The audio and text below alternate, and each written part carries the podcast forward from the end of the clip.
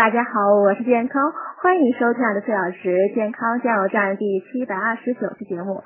今天讲初秋女人如何养生下集。第三点，保持平和的情绪。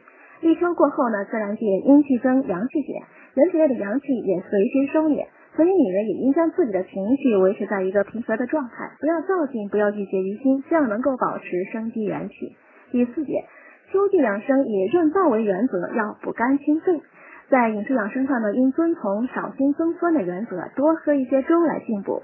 银耳、蜂蜜、芝麻、豆浆、藕、核桃、花生、鸭蛋、菠菜、梨等，这些都是很好的滋阴润燥的食物，可多吃一些。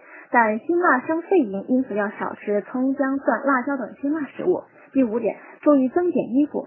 初秋季节呢，中午虽热，但早晚都凉风习习，因此要注意增加衣服，但不要穿的太多，捂得太严，以免一穿一脱受凉感冒。